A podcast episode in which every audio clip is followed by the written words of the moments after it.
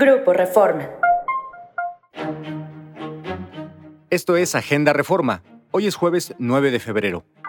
Nacional. Ahora dan el cielo a militares. El ejército controlará toda la cadena de operación aeronáutica tras la aprobación de la Ley de Protección del Espacio Aéreo Mexicano, con la que la Sedena queda como la autoridad encargada de vigilar y dar protección al espacio aéreo mexicano en materia de seguridad nacional.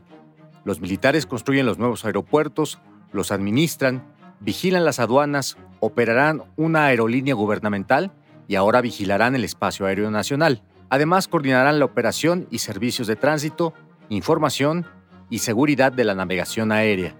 Negocios. Se dispara 26% el precio del huevo.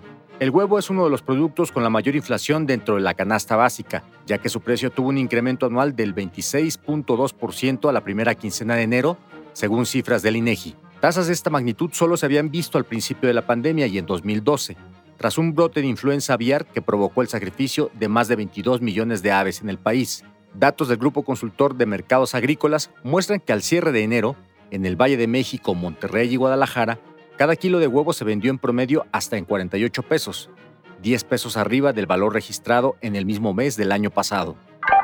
Nacional. Disminuye un tercio disponibilidad de agua. La disponibilidad de agua en México pasará de 10.000 metros cúbicos por persona al año en 1960 a 3.000 en 2030, como resultado del aumento de la población, el deterioro y sobreexplotación de los recursos hídricos y el incremento de las sequías, advierte un análisis del Instituto Mexicano para la Competitividad. El informe detalla que el centro y norte del país son las regiones más afectadas por factores como el incremento de la temperatura media anual, la variación de lluvias y la insuficiencia del sistema de presas. Esto fue Agenda Reforma. Encuentra toda la información en la descripción y en reforma.com. Síguenos en las diferentes plataformas de Grupo Reforma.